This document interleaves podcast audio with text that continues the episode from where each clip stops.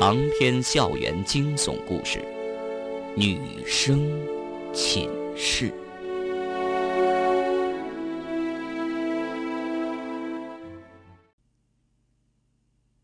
你想不想知道程立自杀的真相？这句话让方圆的心中一凛。当然，他想知道。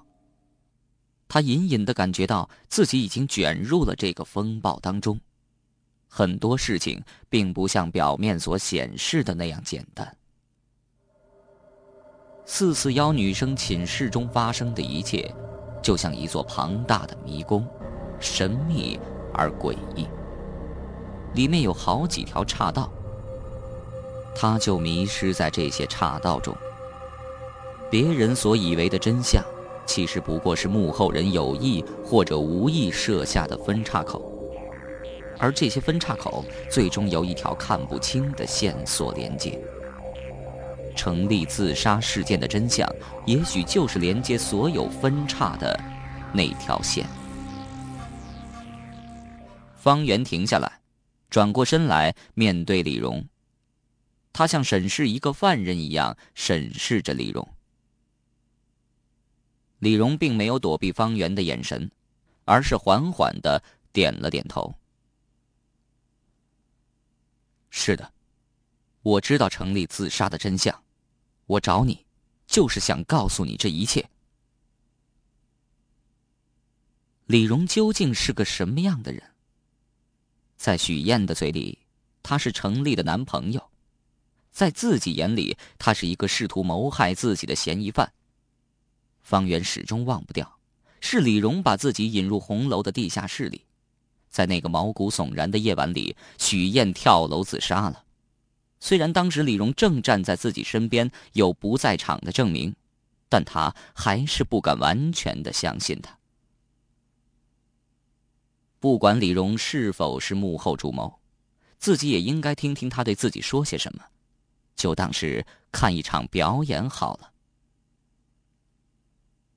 方圆咬了咬嘴唇，思索了一会儿，回答李荣说：“好，你说吧，我听着呢。”李荣扫了一眼其他女生，态度坚定：“我想单独和你说，如果你不愿意，那就算了。”李荣的要求和唐天宇一样。现在是清晨七点四十分，南疆医学院的学生们。大部分起床了，有的在晨读英语，有的在锻炼身体，有的在吃早餐。医学院里几乎看不到没有学生的角落。大白天的，李荣总不敢把自己怎么样吧？何况自己寝室的同学都看到自己是和他一起出去的，他也不至于傻到此时谋害自己吧？方圆深吸了一口早晨的空气。清新而凉爽。然后他转过头来对四四幺的女生们说：“你们先陪秦延平去医务室吧，我和李荣去谈点事儿，过一会儿再去找你们。”方圆把“李荣”这个字咬得很重，他相信女生们都能够记住这个名字。不知道是真的痒还是心理作用，秦延平手上的伤口痒得厉害。他三番五次的想去抓挠，是陶冰儿死死的抓住他那只没有受伤的手。如果抓破了皮，更加容易感染。那好吧，我们先走了，你自己小心一点。女生们也听说过方圆那天晚上在地下室的遭遇，她们对李荣也是心存疑虑的。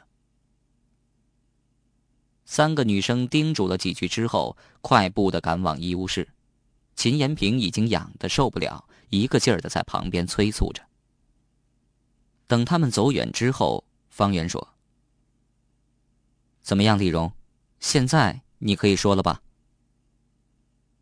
李荣东张西望，摇了摇头：“这儿不行，来来回回人太多了。那去蘑菇亭吧，那儿人少。”方圆害怕李荣带自己去陌生的地方。嗯。也行。李荣沉吟了一会儿，抬眼望向月亮湖边的蘑菇亭，那边的确没什么人。方圆突然想起，两天前自己和许燕，也正是在蘑菇亭里促膝相谈，当时情感真挚，没想到几个小时之后他就性情大变，竟然装疯意图杀自己。这次他又和李荣相会在蘑菇亭里，是宿命，还是偶然？李荣到底要对他说些什么呢？月亮湖里的湖水依然清澈幽深，一如两天前微波荡漾。可方圆的心情却和当时有天壤之别。当时仅仅是好奇，有一点点的激动和兴奋，此时仿佛塞了一块巨石在心中，沉甸甸的，郁闷而焦虑。他忘不了许燕的死。许燕的死或多或少和自己有关。如果不是自己找到他，询问成立自杀事件的原因，他也许还在医学院里用另一个身份平静的生活。至今他都不清楚，许燕为什么从红楼跳下来，是自杀还是他杀？许燕没理由自杀呀，那，就是他杀。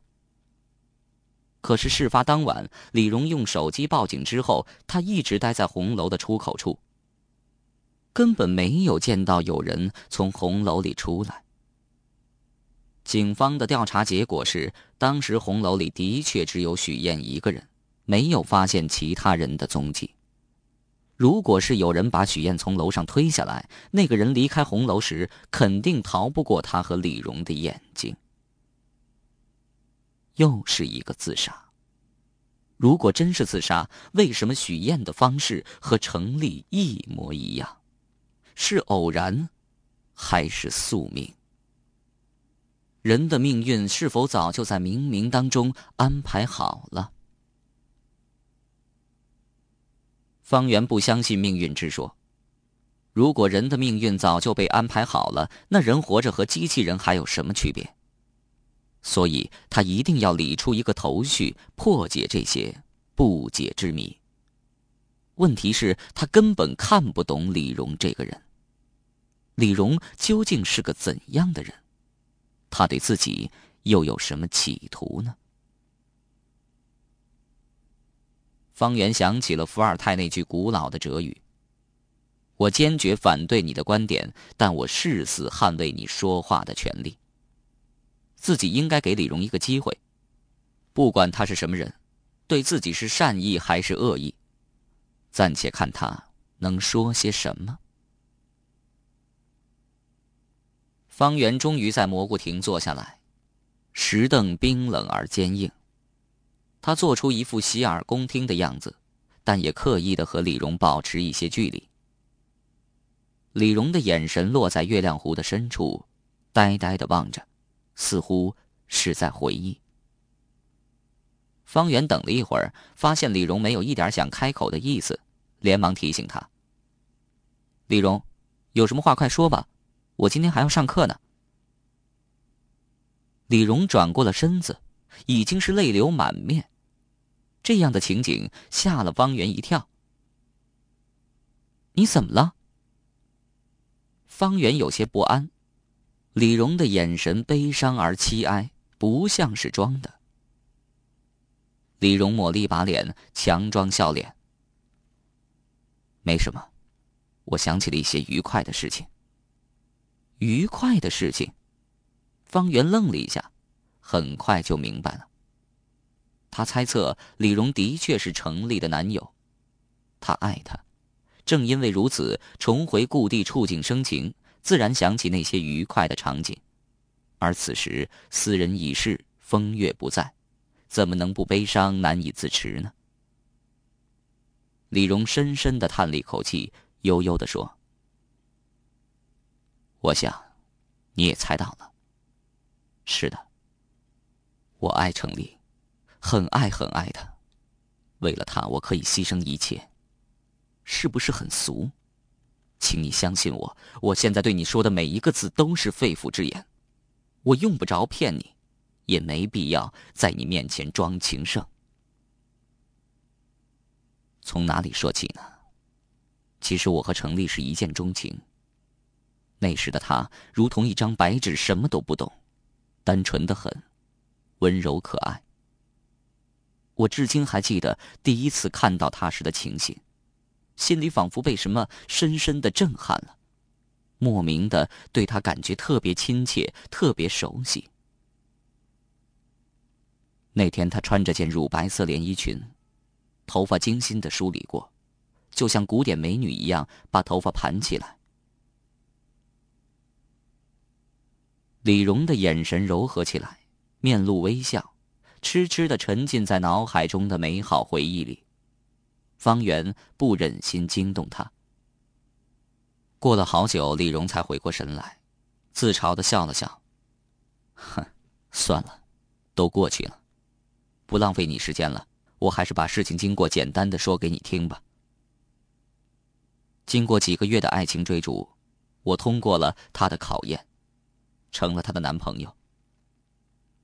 幸福的日子总是过得特别快些，我还没有来得及细细体会幸福的滋味，他就突然间消失了。程立认识了学校篮球队的队员，就是刚才来找你那个唐天宇。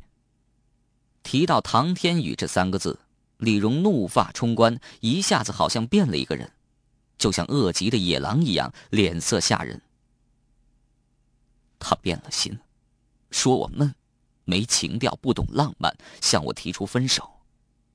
我很痛苦，曾经试图挽回这段感情，但他心意已决。我强忍着内心的巨大痛苦，和他友好的分手了。我尊重他的选择，只要他幸福，我这点伤痛算什么？可是我万万没想到，唐天宇那个禽兽竟然会那样，嗯，那样对他。李荣一连说了好几个那样，咬牙切齿，竟然连站都站不住了，弯下腰来，一手撑地，心痛如绞。李荣咳嗽了半天，泪水又刷刷的涌出来。浸湿了他的眼睛。好半天，李荣恢复过来。唐天宇真是个衣冠禽兽，他的目的只是玩弄他，等他到手了，玩腻了，就毫不留情的抛弃他。程立就是因为受到这个沉重打击而一蹶不振，精神恍惚。虽然我回到他身边，陪着他，安慰他，呵护他，但是没用。他对现实心灰意冷，竟然迷上了玄学，整天神神秘秘的研究一些华而不实的神秘学科。等一下，方圆突然打断李荣的话：“成立，研究什么神秘学科？”李荣呆住了，他不明白方圆为什么对此感兴趣，想了一会儿说。好像是些什么心灵感应啊、心理暗示、算命、义理等等。其实我也不清楚他到底在研究什么。你为什么会问起这个？哦，没什么，你继续吧。方圆刚才一时心血来潮，从小他对神秘的学科就有很浓厚的兴趣。李荣依然是一脸悲戚。再之后的事，你们都知道了。他突然想不开，跳楼自杀了。这一切都是唐天宇害的。如果我不是考虑到母亲含辛茹苦的把我培养成人不容易，不想让他背上杀人犯的母亲这个恶名而痛苦一生，我一定会亲手宰了这家伙。方圆有些失望。你的意思是，程立是为情自杀的？是的。李荣点了点头。我之所以告诉你这些，一是因为你现在居住的寝室是程立生前所住的，听说你还睡在他床上，用着他的衣柜，我不想你对他有什么误解；二是我知道你怀疑我，我有必要向你解释清楚；三是看来唐天宇对你心怀鬼胎，我不希望悲剧重演，善意的提醒你，千万不要相信他。他才是杀人不见血的真凶。方圆很认真的说：“谢谢你。”不知不觉当中，他对李荣越来越信任了。他的直觉告诉他，李荣没有说谎。女人的直觉通常都是比较敏锐的。上课的铃声响起来了，清脆而急促。医学院里行走的学生加快了脚步。上课了，我要走了。方圆告别，再问下去也不会有什么结果。我也是，走吧。不知是有意还是无意，李荣和方圆并排而行。出了蘑菇亭，拐过石桥，迎面跑来一个中等身材的男生，气喘吁吁的对李荣说：“哎呀，怎么还没去上课呀？要迟到了。我看你书放在桌上，顺便帮你带来了。”谢谢啊，男生笑了笑：“没什么，咱俩谁跟谁。”用得着这么客气吗？说完，他仿佛才发现李荣身边有个方圆，差点叫起来：“哦，你小子真有福！呃，这位美女，方圆，他是……”李荣一时之间也不知怎么介绍方圆才好，干脆一笔略过：“这位是万海，我的好朋友。”啊，方圆出于礼貌点了一下头：“我们早就见过了。”是吗？李荣有点惊讶。方圆没有解释，万海也没有告诉李荣两个人怎么认识的，对他做了一个得意的笑脸，让李荣一头雾水。正好这时候，三个人走出了小树林，方圆借口回去拿书，和两个人告别。一路上，他还在琢磨着李荣今天对他说的话。回到女生宿舍入口的时候，他突然间愣住了。一个熟悉的人影在那儿来回走动，似乎在等什么人。那个人，正是唐天宇。唐天宇没有发现方圆，他竟然没去上课，而是在这儿守株待兔。方圆几乎可以肯定，他等的人肯定是自己。到底，自己要不要过去面对他呢？李荣提起唐天宇时的愤怒表情，再次浮现在方圆的面前。唐天宇真像李荣所说的是个玩弄感情的衣冠禽兽方圆还在考虑是不是要见唐天宇，此时唐天宇却已经发现了不远处的方圆，他快步跑了过来。此时方圆即使想躲也来不及了。唐天宇显得有些惊喜。方圆，我总算等到你了，啊，哦。方圆勉强答应了一声。李荣对你说了些什么？方圆的语气很冷淡。我想我没有义务告诉你吧。唐天宇被方圆的话呛住了，脸色死灰，一时之间说不出话来。方圆没理他，绕过他走向了女生宿舍。唐天宇从后面追上来，挡在方圆的面前。我知道，李荣恨我，恨不得杀了我，为他女朋友程丽报仇。他对你说的话，我不用多想就能猜到，无非是说我玩弄抛弃了程丽，以至于他自杀身亡。但是，事情没有想象的那么简单。我希望你能给我一个机会，听听我的解释。就算是罪大恶极的杀人犯，法庭也要给他一个最后申诉的机会，不是吗？方圆叹了一口气。那好，我给你五分钟。其实我从来就没有喜欢过程丽，也从来没有跟他恋爱过。唐天宇知道方圆不信，加重了语气。你感觉，李荣是个什么样的人？李荣，他。方圆想了一下。我才见过两次，根本不了解他。也是，那我告诉你吧，李荣性格内向，看上去温文尔雅，颇有些知识分子的气质，其实不过是个不解风情的书呆子，根本就不知道如何讨好女孩。追求程丽是他人生中最大的一次冒险，他侥幸成功了，程丽成为他女朋友。他以为确定了恋爱关系，两个人的感情就拴上了保险丝，可以高枕无忧了，消失了追程丽时的激情。他却不知道，没过多久，程丽就对这种平淡、缺乏情调和浪漫的恋爱感到失望和厌倦了。相爱容易相守难，方圆可以想象到程丽当时的心境。一个漂亮的女孩子，正是被万千宠爱融于一身的大好年华，过早确定的恋爱关系让她索然无味。其实女孩都是这样，总是希望男孩把爱时时的挂在嘴上。事实上，一个男孩如果真的深爱着一个女孩，通常不会轻易的说出这个字眼。更不会整天挂在嘴上。他们打心眼里讨厌以爱的名义去索取任何东西，包括别人的感情。真的爱是做出实际行动让他幸福，为了他的幸福默默的牺牲自己。